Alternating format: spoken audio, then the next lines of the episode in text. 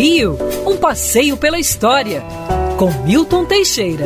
Oferecimento Euro 17, o seu correspondente bancário. Amigo ouvinte, é do dia 7 de agosto de 1844, o intelectual, escritor e artista plástico Henrique Fleios, de origem alemã, lança o jornal Lanterna Mágica.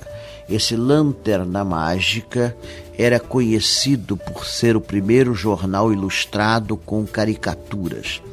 Não foi o primeiro a ter caricaturas do Brasil, já eram conhecidas desde 1839. Mas o jornal era todo com caricaturas do Henrique Fleios, inclusive com antepassado da história em quadrinhos. O pessoal gosta de dizer que a americana inventou história em quadrinhos, mas no Brasil nós já tínhamos isso desde 1844 e eram caricaturas políticas.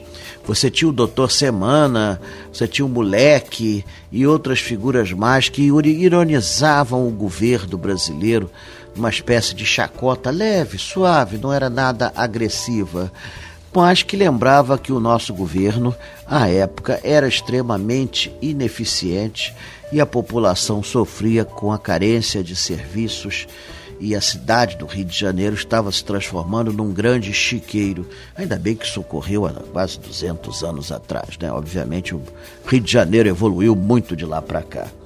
A Lanterna Mágica durou 20 anos e deixou marcada a sua presença na história.